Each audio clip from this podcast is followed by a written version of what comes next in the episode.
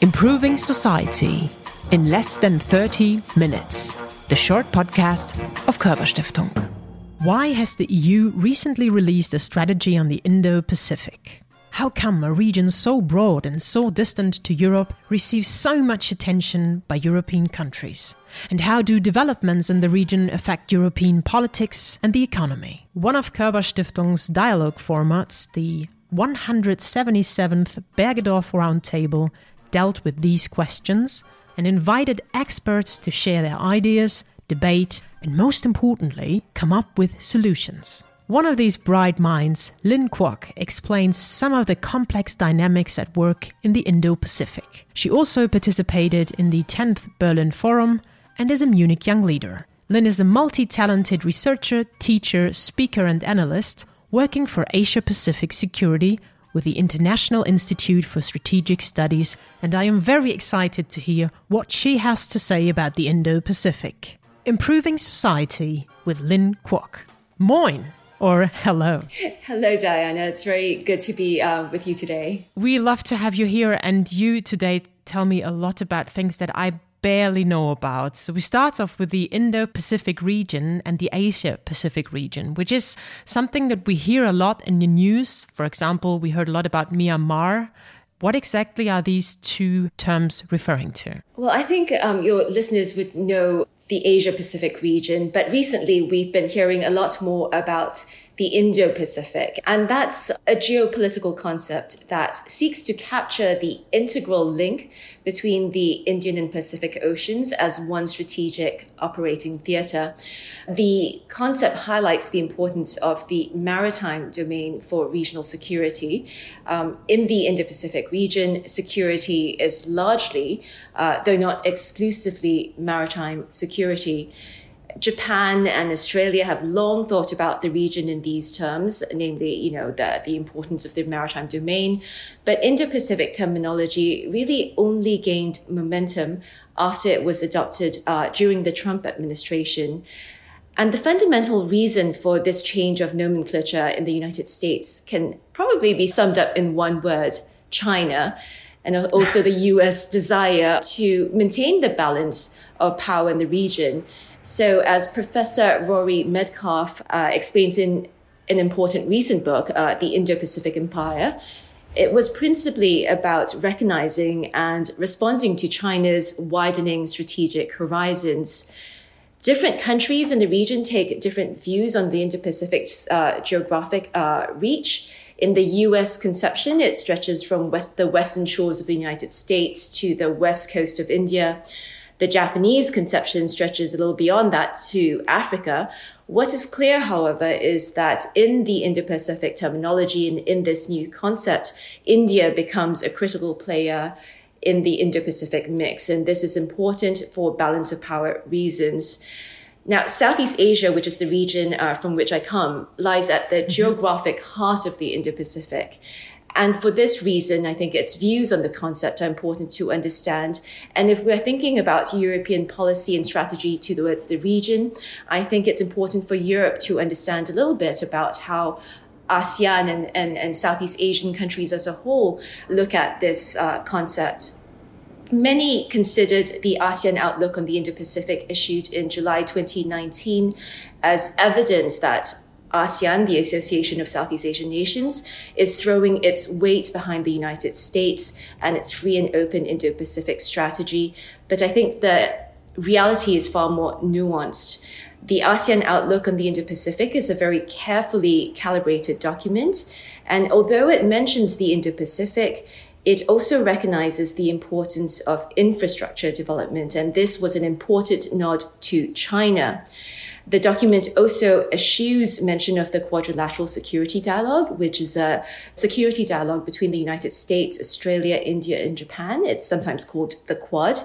Um, this China doesn't like at all. China does not like the Quad, which it regards as a containment strategy. So the ASEAN outlook really seeks to focus instead on the need to promote in economic integration and connectivity. Now, even the title of the document suggests distancing from the Indo-Pacific concept.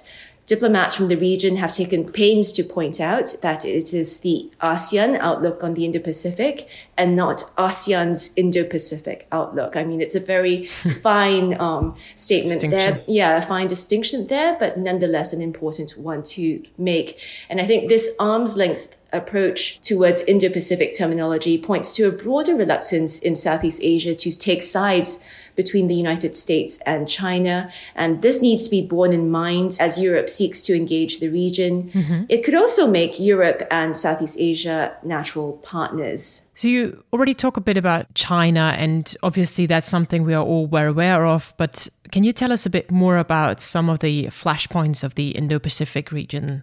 Because I know that you've been dealing with a lot of different parts of it. Sure. The four main flashpoints in the region, and, and your listeners might well be aware of them. Um, there are the tensions on the Korean Peninsula, Taiwan, mm. the East China Sea, and the South China Sea. You mentioned China, and we've already talked a little bit about US China rivalry. Um, in all of these cases, US China rivalry is merely exacerbating pre existing issues.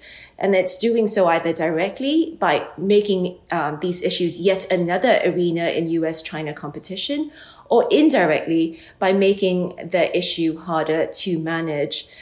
In each of these four cases, Korean Peninsula, Taiwan, East China Sea, and South China Sea, we could, as Evan Medeiros of Georgetown University has outlined um, in a Council on Foreign Relations report, have pathways to conflicts which could involve either intentional action, strategic miscalculation, or an accident which then escalates. So it's all quite worrying. Um, so four flashpoints with them becoming even more intense and heightened because of US-China rivalry. I think recently we would have heard much talk about uh, potential Chinese military action against Taiwan. So I'd like to briefly touch on that. There's been great concern about this issue and rightly so. But my view is that short of an outright declaration of independence on Taiwan's part, which I consider unlikely given that we generally have rather level-headed Taiwanese leadership, I think short of that outright declaration of independence, Beijing will avoid military campaign in at least the short to medium term. And in this respect, I share the view of former colleagues at Brookings Institution who take the position that First, China cannot be sure of winning a war involving the United States quickly or at all, and this would deter Beijing from action that would undermine domestic confidence in the Chinese Communist Party.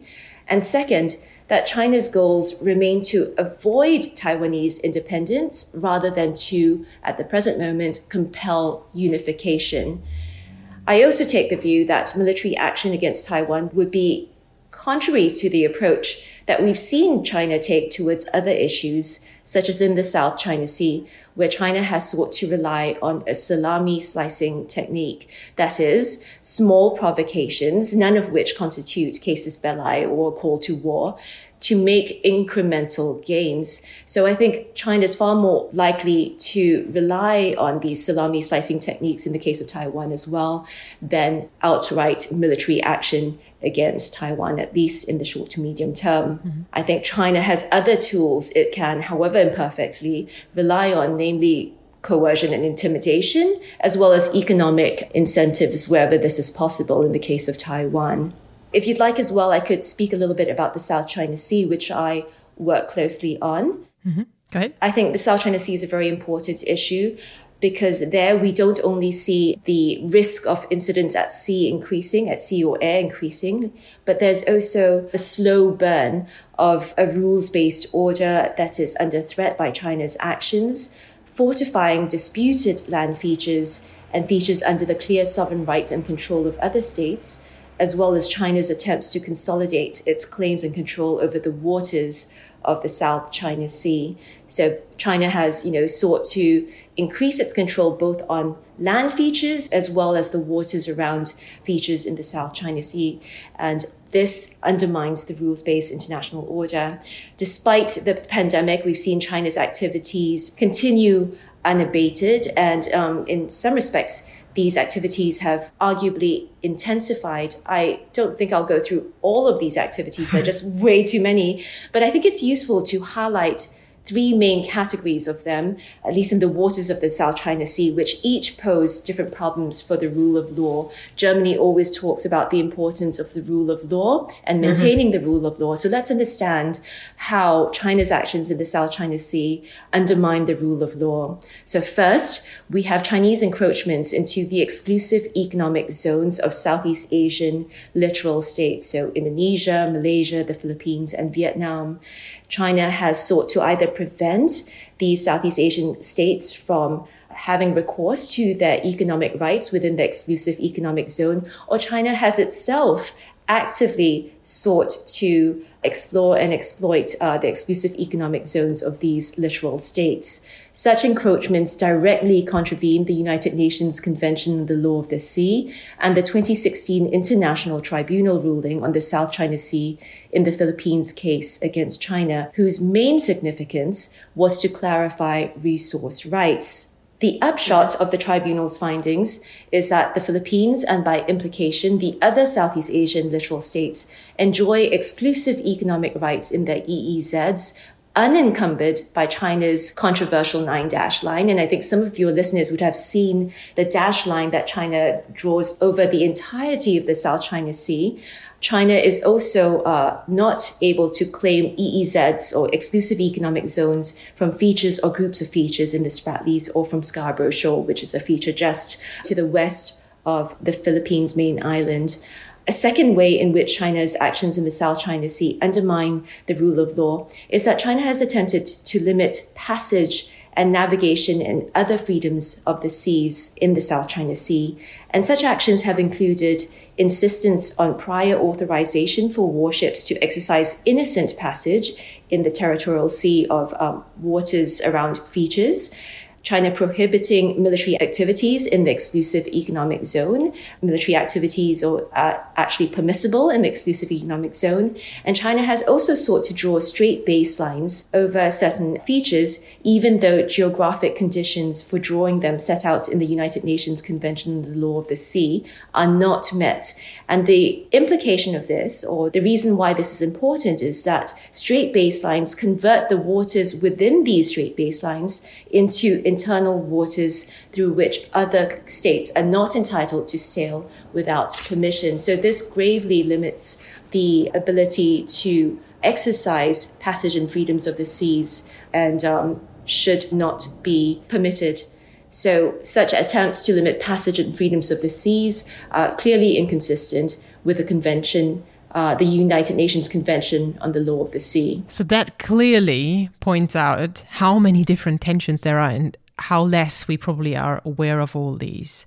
From a personal and also professional point of view, as a psychologist, I always have the impression that people tend to just look at what affects them specifically.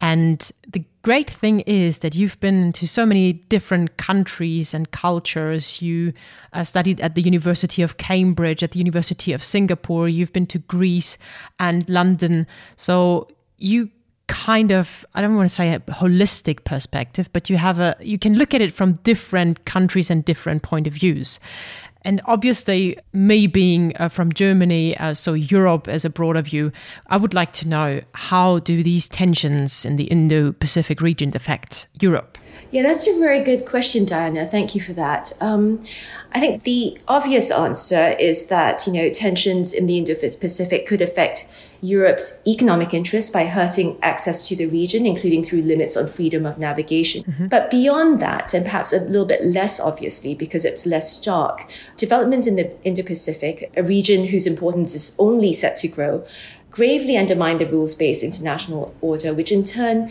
negatively impacts Europe's both its economic as well as its security interests in the region as well as closer to home. Where a rules-based international order is undermined in one part of the world, especially in such an important part of the world, it's also undermined elsewhere. So it's not geographically confined. You talked about earlier about how, you know, the natural reaction is to only care about developments closer to home because it feels closer, it feels more dangerous or threatening. Mm-hmm. But in the case of the erosion of the rules based order, even when it's close to us, we, we don't notice it, you know, until slowly it, it disappears and we see our freedom of action being constricted. And this happens, you know, whether you're close to the problem or you're further away as well. The whole point about the rules-based international order and international law is that it's international in, in nature. So you can't say that, you know, the international law has been undermined in one part of the world. Don't worry, we're in Europe, far away, we're going to be okay. Mm. But I think that where we have threats to the rules-based international order and international law in the Indo-Pacific. I think it's going to be felt at least in the medium to longer term in Germany as well and in Europe as well. Yeah, that's a very fair point and that's about the impact that it has for us.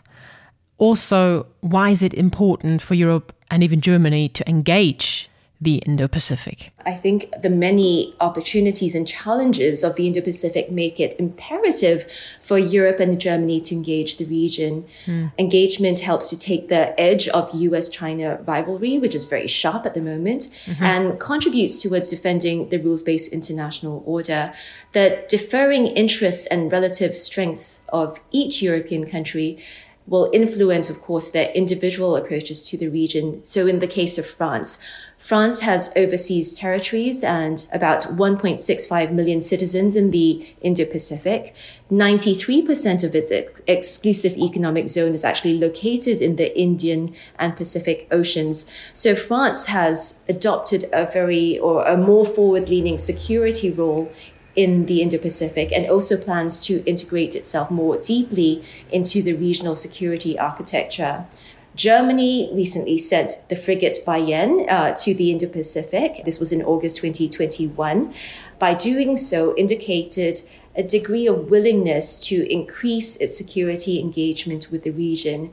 But I think it's likely to play a more limited role than France or the UK. The Bayern set sail to only two years after it was first reported that Germany was contemplating sending a warship to the region. And as I understand it, the next deployment is not expected for at least another two or three years.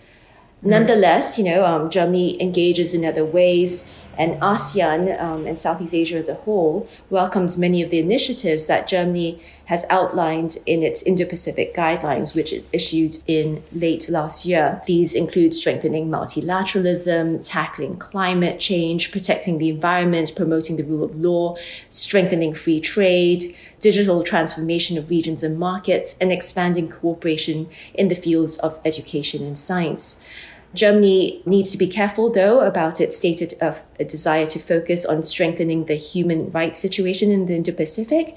This needs to be approached quite carefully, mm-hmm. given deep sensitivities in the region. If we look at the actors in the Indo-Pacific, what are the interests and expectations of them towards Europe? Let me talk about Southeast Asia, which is the area mm-hmm. I know best. I think Southeast Asia has broadly welcomed increased European interest in engaging in the Indo-Pacific, even though their visions for the region might not be perfectly aligned, including on human rights and uh, perceptions of the threat that China poses. Of course, given the proximity of Southeast Asia to China, they feel the threat far more deeply. Um, and in a sense, they consider that as tying their hands. But Southeast Asia considers the presence of European powers to be potentially very helpful in maintaining the balance of power and taking the edge of US China rivalry and also importantly expanding the region's strategic options in the face of US China competition and concerns over long-term US commitment and wherewithal in the region there was a poll that was conducted by the Institute for Southeast Asian Studies of elites um, in the region, published, I think it was in January 2021 this year. And this poll clearly supports Southeast Asia's welcome of European engagement. It found that the EU, and by this the report actually means EU countries, so the EU countries and Japan are clear frontrunners for broadening ASEAN strategic options in its attempts to hedge in the face of US China rivalry at 40.8 and 39.3% respectively. The poll also found that the EU countries remain the second most trusted power in the region after Japan and quite far ahead of the United States, India, and China. Southeast hmm. Asia did not in the past, I think, generally regard Europe as a very, as a serious strategic player in the region. But I think this is also slowly changing. Actions that have boosted Europe's credibility recently include British, French, and German assertions of maritime rights and freedoms in the South China Sea, statements by European countries to the United Nations in September last year rejecting China's maritime claims in the South China Sea and affirming the 2016 UN tribunal ruling in the Philippines case against China. And also the rolling out of various European Indo-Pacific policy documents, I think have all helped to bolster Europe's credibility in the region. I think it's also important to note that um, in the region, they look at how European powers are not only upping their individual games, but they also look at how they're working closely with allies and partners. For instance, the British carrier strike group um, included a Dutch frigate alongside US destroyers as well as 10 US strike aircraft. So it was a multilateral effort. And I think mm. being able to work multilaterally, having close ties with allies and partners is considered to be a force multiplier and well received in the region. What's also well received and has helped to boost uh, credibility in the region has been Europe's increased economic engagement with Southeast Asia, which has been much appreciated. It's important to remember, however, that attitudes in Southeast Asia have been influenced as much by enhanced European engagement as by a growing sense of urgency provoked by deteriorating security conditions in the region. And while Southeast Asian policy elites often say that they do not want to choose between the US and China amid intensifying great power competition, this formulation of not wanting to choose actually obscures parallel fears over unlawful and coercive actions, not least in the South China Sea, where China has built on and militarized many features and encroached upon coastal states' exclusive economic zones. Mm-hmm. So the framing of not wanting to choose also sidesteps Southeast Asia's concerns over long-term US goals in the region, whether this is about dominance over China and whether these put the great powers on a collision course. So I think, you know, the European engagement is seen as a welcome mix uh, to that fray. And if we break it down to Germany, is there anything specific you'd say the region expects of the new German government. Maybe expects might be putting it too strongly, but if we talk mm-hmm. about a wish list, it's nearing Christmas after all. I think the region would like to see Germany play a role that clearly and um, strongly supports a rules based order, but one that doesn't exacerbate or unnecessarily exacerbate US China tensions. So it needs to take a firm stance to support the rules based order, even where perhaps China gets angry, but it should avoid exacerbating US China tensions. I think this involves several things. Defending a rules based order in a region where development needs are high and growing given the pandemic is likely only to gain wider traction if the Indo Pacific vision has a strong economic component. And I think Germany perfectly understands this, and Germany, as well as the EU, are particularly important economic players and can think about better leveraging their economic strength for geopolitical ends. But I think to just focus on the economic angle in the case of Germany would be to miss out an important element. And while European powers might each place different emphasis on security versus economic engagement, neither is sustainable without the other. A hmm. security heavy approach would deny Europe important tools to shape the region, while serious Indo Pacific security challenges, and we talked about them earlier, render an economic only approach unsustainable if the rule of law is to be maintained. And I think Germany needs to take a hard look at the tools it has available to it and not neglect the security angle. Working with allies and partners, it can boost the impact of its engagement, however modest, and even if it's at a relatively lower level than its other engagements. So I think it's important for Germany not to just talk about the economics, however important that is, but also to offer up some security support in the region as well. The new German government, with the Greens and Liberals as part of this government, is expected to be tougher on China on human rights and democracy you know, no one objects to to this, um, and human rights and democracy are very important issues.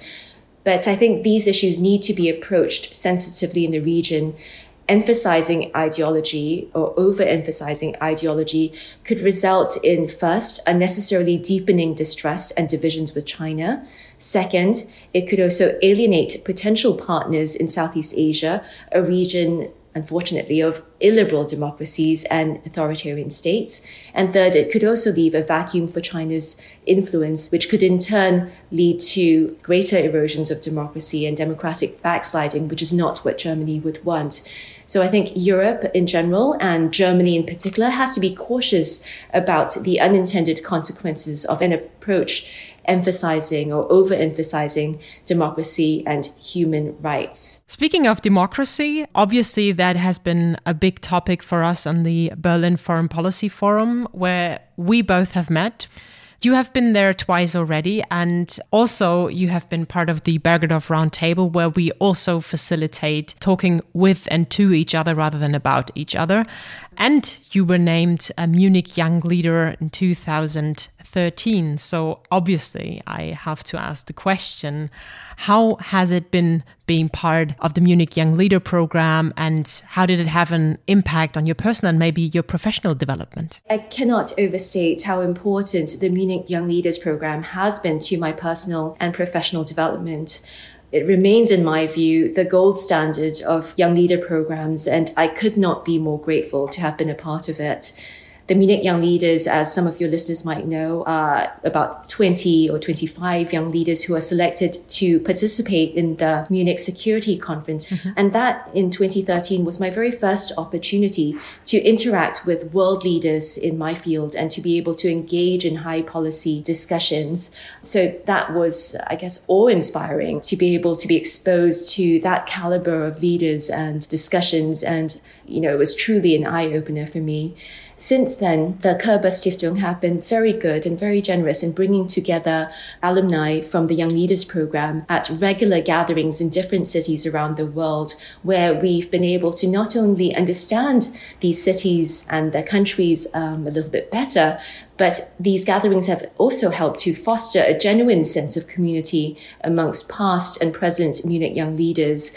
Um, and this is a group of incredibly talented, inspiring, and wonderful group of people. I mean, it, it's a wonderful community. Now, I recently had the opportunity to spend three weeks in Berlin at my institute's new Europe office. Mm-hmm. And it was wonderful to be able to meet many Berlin based uh, young leaders there I had to conduct meetings as part of my work.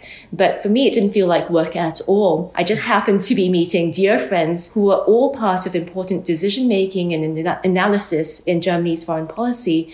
And the insights that they were able to provide were invaluable. And I just felt so grateful to have been there and to have been able to spend more time with these young leaders. The other thing about the Munich Young Leaders Program is that in fostering these close ties and exchanges, the Munich Young Leaders uh, program also helps to make a broader contribution to international dialogue and understanding and, you know, for me, it's been a great privilege and honor to be a small part of that. So I'm, you know, I keep on saying this, but I'm exceedingly hmm. grateful. Thank you very much. We couldn't be happier to have you on board. Maybe as a final question, I just wonder, what do you think? How does this affect all of us in our everyday life? So why do we need to engage in, in these debates and in these programs whenever we can? Well, I think it's always important to push ourselves to learn more, to understand more, mm. to challenge our assumptions you know, we might come uh, to the table thinking, I know all there is to know about a particular subject, and then be exposed to quite a different point of view. And through that, we are able to learn and grow as people and hopefully use that knowledge and that growth for the betterment of um, societies and the countries from which we come and um, overall the betterment of international society. And I think there's no better place and time for that now, given the great stresses that the international community and the world are facing right now. We face so many problems, not just in the Indo-Pacific, but um, globally as well. So if each of us play a small part, you know, through the programs that uh, the Koerber Stiftung and others uh, organize and convene, I think we are all at least taking baby steps towards uh, helping to improve the situation and hopefully aim for higher heights. Absolutely. And there is so much more you could talk about, and I can only recommend everyone to dive deeper by visiting your website and watch some of the videos or read some of your articles. I personally find it very exciting that you're not only experienced in front of the camera, but you also worked as a senior producer. Therefore, you find only high quality material behind the link in the show notes. Remember that knowledge is power, and we all need to take those baby steps that you talked about to make the world a better place or to improve society in less than 30 minutes. Thank you very much, Lynn Kuok. Thank you so much for having me, Diana. It's been a real pleasure to speak to you.